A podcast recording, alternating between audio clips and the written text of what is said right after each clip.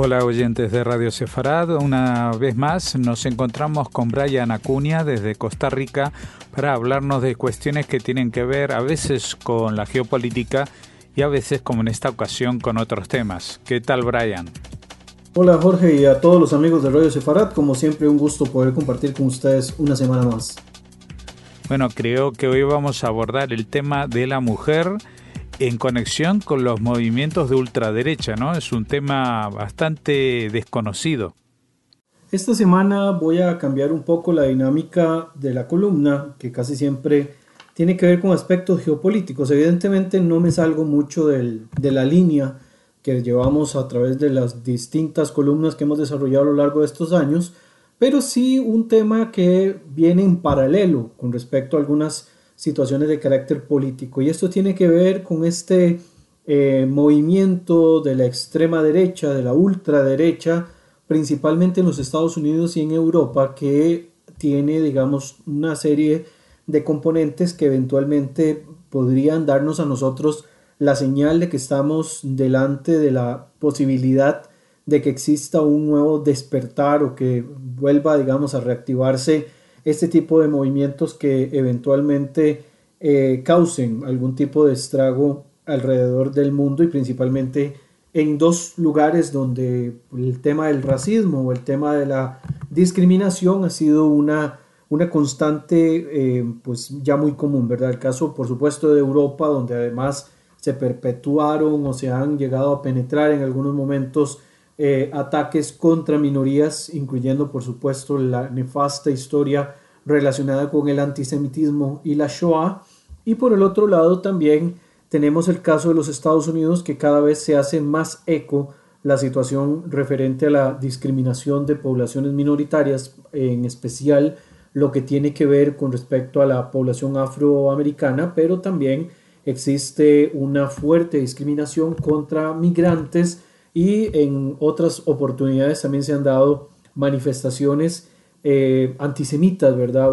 una situación bastante particular en el caso de los Estados Unidos, donde, por ejemplo, en el informe que presentó la Liga Antidifamación en abril anterior, se había mostrado un aumento de al menos el 10% de casos de antisemitismo, de actos contra judíos desde el año 2019, ¿verdad? También acá sí se destaca en aquel momento, en esto estoy hablando solamente del caso de los Estados Unidos, que los actos de vandalismo y asalto habían disminuido un 18% y un 49% respectivamente y no se reportaron, eh, por suerte, digamos, muertes relacionadas con el antisemitismo durante el año 2020. Esto porque estoy haciendo referencia directamente al caso de los Estados Unidos. Parte, por supuesto, de estos informes que están, por supuesto, también encabezados por Jonathan Greenblatt, quien es el director ejecutivo de eh, la Liga Antidifamación, eh, pues tienen varios factores, ¿verdad? Incluyendo las teorías conspirativas que se destacan con respecto al tema de la pandemia y también algunos aspectos relacionados con esto tienen que ver con la política de los Estados Unidos con respecto al Medio Oriente y con Israel directamente. Por supuesto, acá hay otros elementos que no están siendo contemplados. El enfoque directamente relacionado con hoy tiene que ver con la extrema derecha. Hoy no, no vamos a tocar los grupos fundamentalistas islámicos más allá, digamos, de lo necesario para el análisis. Pero hay un factor importante que se está eh, empezando a estudiar con más fuerza en los últimos periodos referente a la situación de los grupos de extrema derecha y es el rol o el papel que están jugando las mujeres en esta nueva ultraderecha eh, que se ha venido pues este, desarrollando con mucha fuerza en el último tiempo. ¿Qué es la importancia de este rol femenino dentro de la, de la ultraderecha? Pues evidentemente su imagen, ¿verdad? Viene a, a representar algo totalmente fresco a, lo que veníamos acostumbrados con respecto a los grupos de ultraderecha, ¿verdad? Bien eh, ha sido señalado en diferentes informes de que esta situación de que hayan mujeres dentro de, este eh, matiz político de alguna forma obedece a que estábamos acostumbrados a las, las figuras en las cuales solamente veíamos hombres este, metidos dentro de todo el, aspecto relacionado con, el, con, con, los movimientos ultras, ¿verdad? Y no, y no lo teníamos contemplado para que también existieran eh, mujeres dentro de, este, dentro de este movimiento. Los partidos, digamos, prototípicos de los movimientos de extrema derecha, ¿verdad? Generalmente los vemos representados como hombres blancos enojados, ¿verdad? Así lo deja entrever un estudio de Observer Research Foundation, un informe que hacen eh, que hace Shruti Haim, quien es este, una investigadora de la parte de diplomacia económica de este observatorio, ¿verdad? De Observer Research Foundation, hace, digamos, este señalamiento y también señala dentro de este estudio, un estudio muy interesante que salió en enero anterior, enero 2021, de que hay países como Polonia, Alemania, Suecia, Francia, países europeos, ¿verdad? Algunos del centro, otros de Europa Occidental y otros de Europa del Norte, donde se indica que cada vez hay muchas más mujeres atraídas por los partidos populistas de extrema derecha en Europa y señala, y lo leo textual de este informe que se denomina eh, vamos a ver, tiene que ver un poquito con la, situación de la extrema derecha. Un partido improbable, las mujeres y la extrema derecha, ¿verdad? Es el planteamiento que hace en este caso la investigadora Shruti Haim. Ella señala que el patriarcado y la misoginia desenfrenada encarnada por grupos de derecha como Generation Identity o Alternative für Deutschland, que es el alternativa por Alemania, ¿verdad? pueden llevar a muchos a creer que tales grupos alienan a las mujeres en lugar de traerlas a su redil. Pero bueno, eh, muy lejos de esta creencia hay un fuerte aumento de mujeres partidarias en movimientos de extrema derecha y la evidencia sugiere que la brecha de género en el, apoyo de la extrema derecha está disminuyendo. Hay diferentes factores y además de este informe relacionado con lo planteado por Shruti Haim, también hay otro informe relacionado con situaciones de la extrema derecha ejecutado por The International Center for Counterterrorism de, eh, de la ciudad de La Haya, en Holanda, ¿verdad? Esta otra institución también realiza una explicación de cómo se llega a este tipo de, de, movidas políticas y el rol que están jugando las mujeres, que es lo que voy a pasar a explicar a continuación. Sin embargo, necesito hacer en primer lugar un, eh, un disclaimer, ¿verdad? Por decirlo de alguna manera, hacer una salvedad con respecto a los elementos planteados en este, eh, en este informe.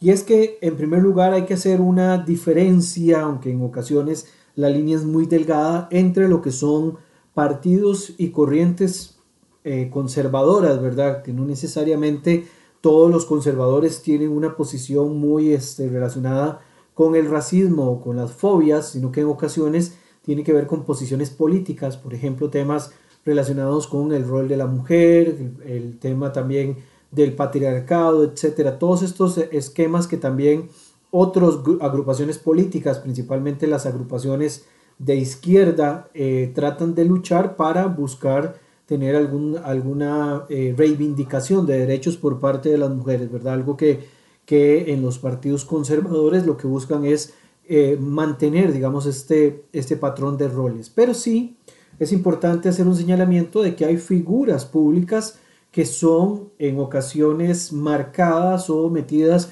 dentro de la extrema derecha, ¿verdad? De esta misma extrema derecha que eh, conocemos como racista, como populista, que en realidad pues esto sí, sí lo es, y como este, eh, xenofóbica o antisemita, no lo es en todos los casos que aplican. Igual en el paradigma actual, digamos, de las relaciones internacionales y de la política internacional, el paradigma de izquierdas y derechas en el péndulo que conocíamos anteriormente ya es un poco difuso, ¿verdad? Y no es lo mismo hablar de una derecha en América Latina, donde en muchas ocasiones es una derecha económica o una izquierda muy económica, y en el caso de algunos países europeos, donde puede pasar de ser una derecha conservadora desde el punto de vista político y cuestiones relacionadas con el globalismo, como ocurre en Europa Central o en Europa Oriental, ¿verdad? Donde las posiciones de derecha en ocasiones señalan más, digamos, hacia esa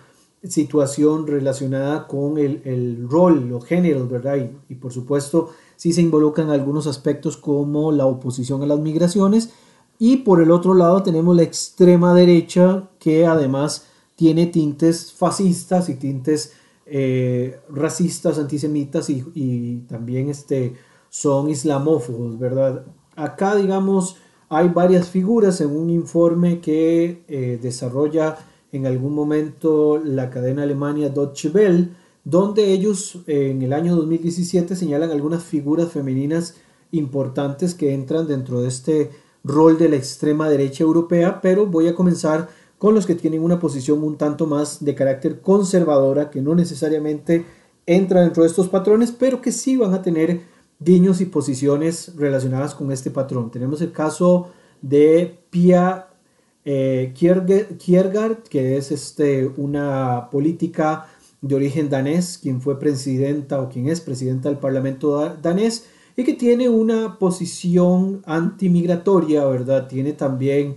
una posición muy beligerante con respecto al multiculturalismo y se opone a cualquier tipo de multiculturalismo que además incluya facilidades de carácter cultural y también de carácter político para las comunidades musulmanas dentro de Noruega. Aquí vemos que hay un, tinte de carácter conservador, ¿verdad? Por el partido que ella representa, que es el Partido Popular Danés, pero por el otro lado sí vemos políticas de carácter eh, discriminatoria contra algunas minorías, pero principalmente en, el, en querer salvaguardar la identidad o la supuesta identidad danesa. Esta quizás es una de las que dentro de este espectro sí se tira más hacia un extremo un poco más eh, pues racista, a diferencia quizás de las otras dos que voy a mencionar, que es el caso de Giorgia Meloni, que es eh, una eh, política del partido Fratelli de Italia, los hermanos de Italia,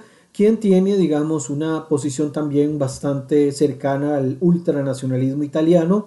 En ocasiones eh, están quienes le señalan de que los, las posiciones políticas que ha tenido Giorgia Meloni, quien además pues, es relativamente joven en comparación, por ejemplo, en el caso de Pia Kjargaard, eh, Giorgia Meloni tiene 44 años, ¿verdad? Y esto eh, hace que tenga pues, una figura, una imagen fresca dentro de este movimiento y que hace que también tenga cierto atractivo por algunas eh, generaciones que están un poquito más atrás. Luego tenemos el caso de Sif Jensen, que es del partido Progreso, en este caso en Suecia. Ella con 52 años también tiene posiciones de carácter conservador, ¿verdad? Este, eh, en el caso de Sif Jensen tiene una posición pues bastante particular porque Sif Jensen en temas, por ejemplo, relacionado con las migraciones y demás, tiene una fuerte oposición. Sin embargo, en temas políticos, incluyendo situaciones como el antisemitismo,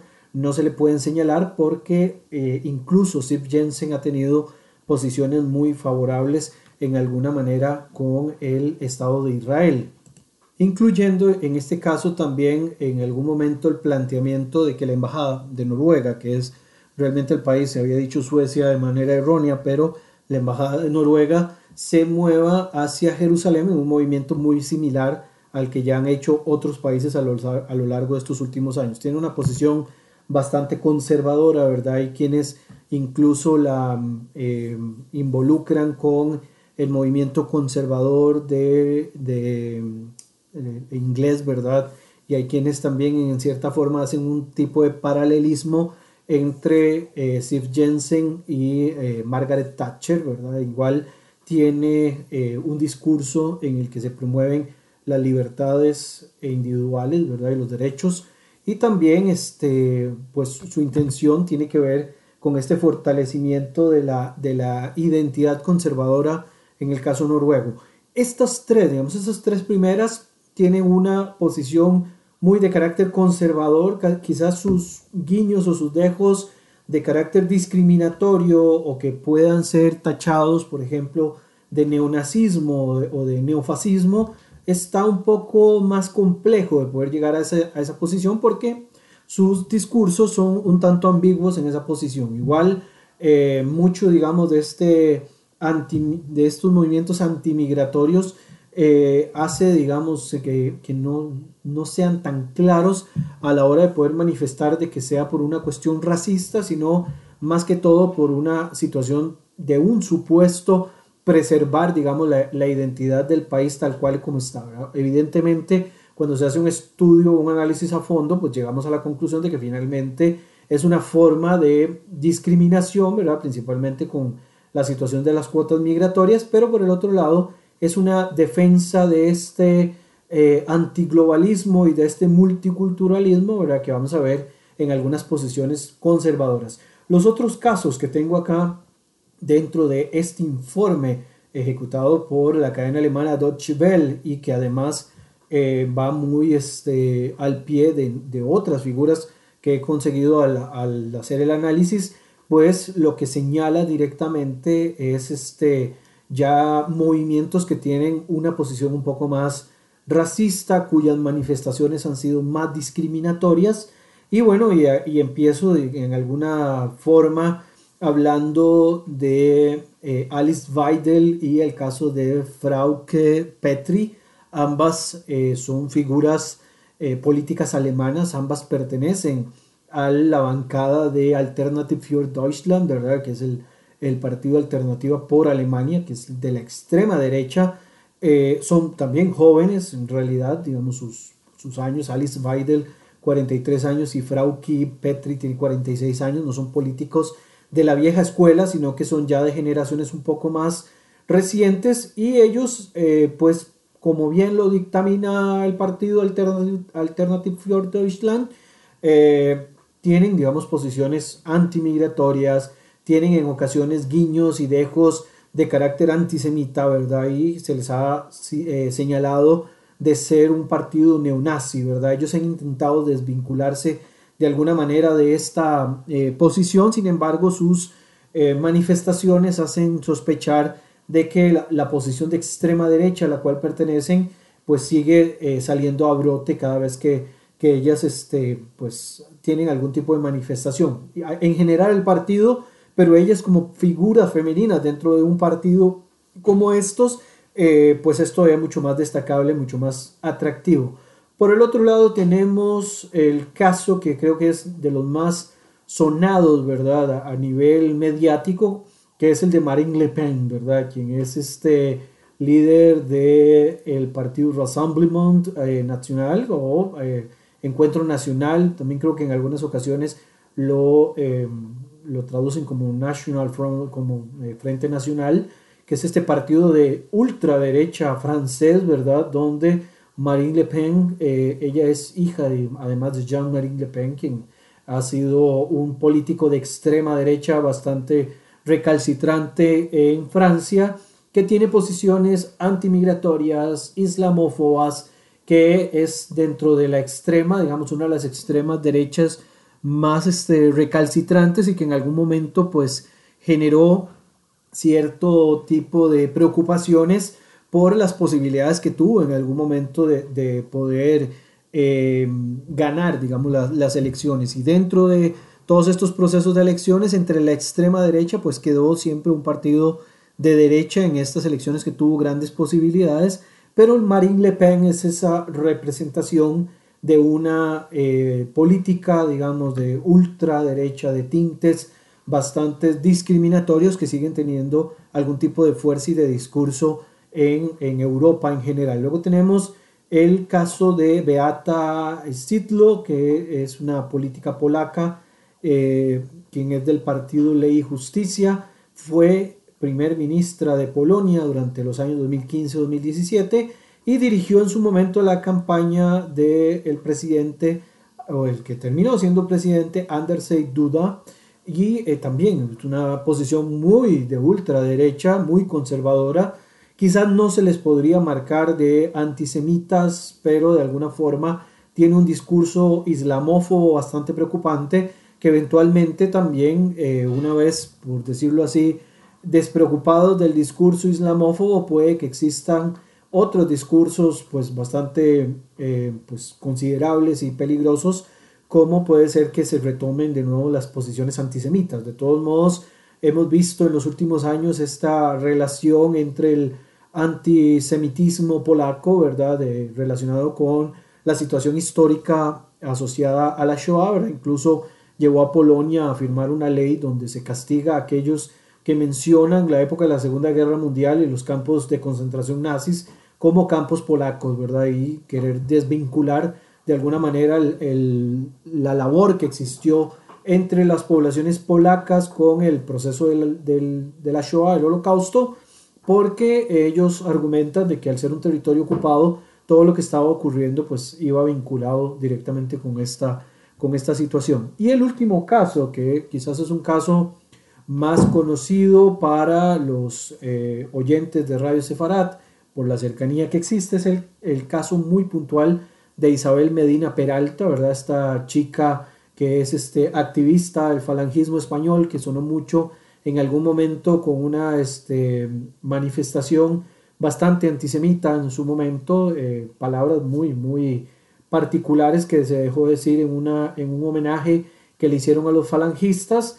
Eh, bueno, vuelve a resaltar en estos días una noticia con respecto a ella, ya que fue becada por un movimiento político alemán denominado Der Weg o el Tercer Camino, ¿verdad? Que es una, eh, un grupo eh, ubicado en Brandenburgo, en Alemania, que tiene posiciones bastante cercanas al fascismo, ¿verdad? Y donde eh, de nuevo vemos una figura femenina tener una importancia pues determinante en este tipo de, de aspectos. Pero todo esto, he hecho un resumen muy grande con respecto a figuras públicas que tienen en estos momentos una importancia, figuras femeninas. Acá cabría, digamos, este, preguntarse por qué hay tantas mujeres ahora involucradas o por qué hay mujeres tan activas en estos grupos de ultraderecha, eh, entendiendo de que la ultraderecha generalmente es muy conservadora y hasta misógina con respecto a la posición de la mujer. Bueno, ha habido ciertos cambios y que se han atrevido a tomar estos grupos de extrema derecha y les han permitido a las mujeres tener un rol tanto de reclutamiento como un rol de participación todavía mucho más importante que les ha dado, digamos, este, las posibilidades de crecer en sus filas. Igual podemos ver este modelo en otras eh, corrientes, yo dije que no lo iba a mencionar, salvo que fuera necesario, el, el ultra radicalismo islámico como Daesh, que utilizaba mujeres para hacer reclutamientos también, esta, este rol, digamos, este, funcional de las mujeres tiene como explicación sencillamente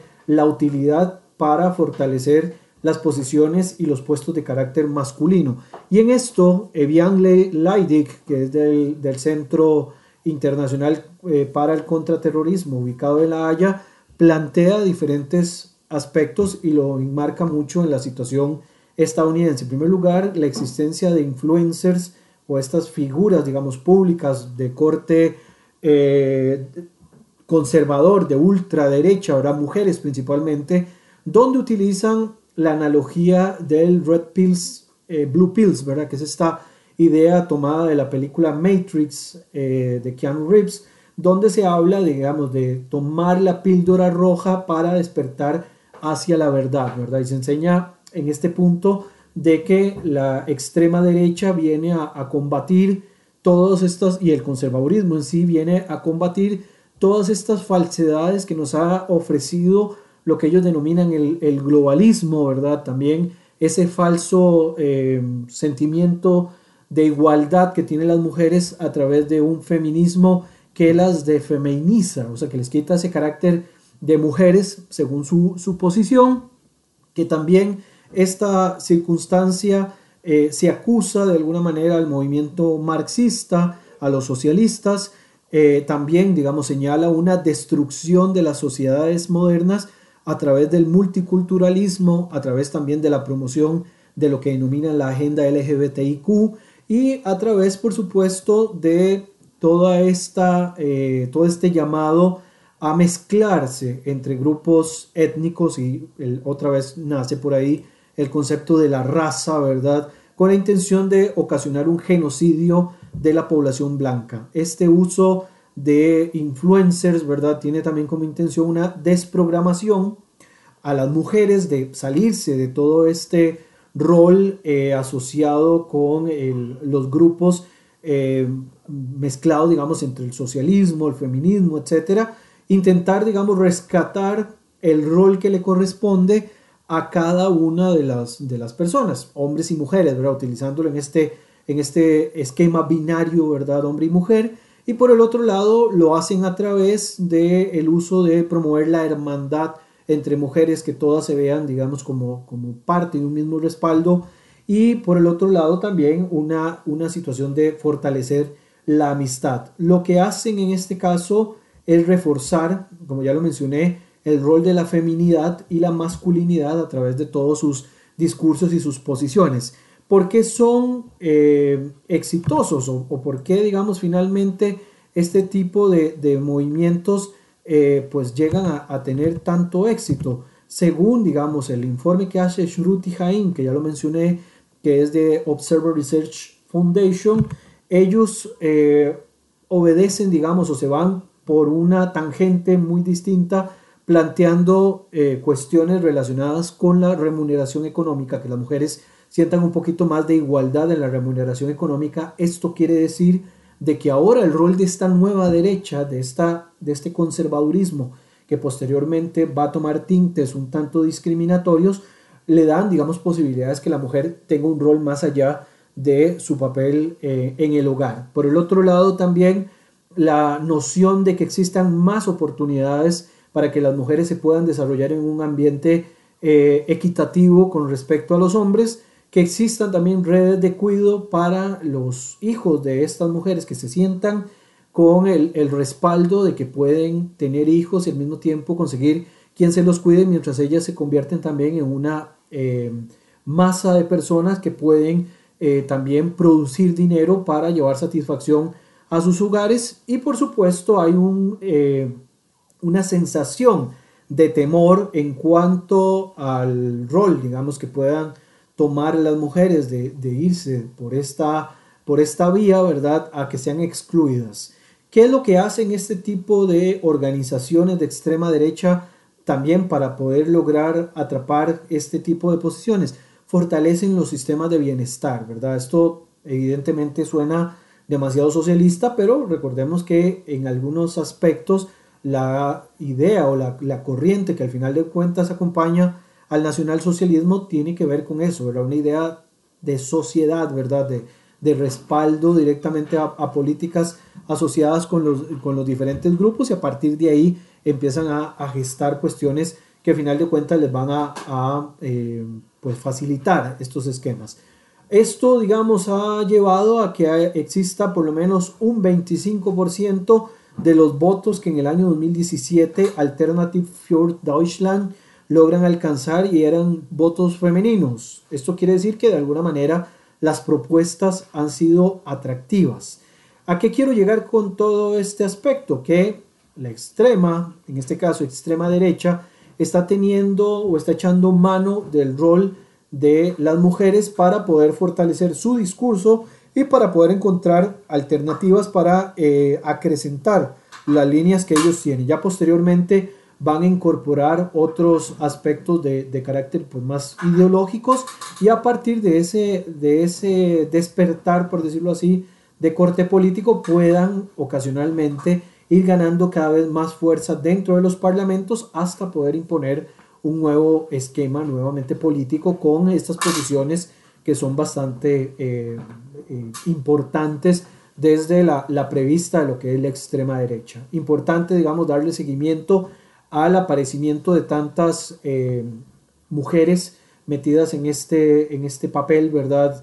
Asociado con los grupos de extrema derecha, darle seguimiento y poder entender, digamos, ocasionalmente cómo, al final de cuentas, la utilización de la figura femenina lo que viene sencillamente es como a refrescar la cara de un mensaje que de nuevo no ofrece absolutamente nada, salvo solamente la posibilidad de poder mantener dentro de este esquema eh, pues bastante beligerante y agresivo posiciones políticas que en décadas anteriores solamente nos ha traído dolores de cabeza a nivel global. Jorge. Muchas gracias, como siempre, Brian Acuña, y hasta la próxima. Esperando, como siempre, que todos se encuentren muy bien, seguimos en contacto.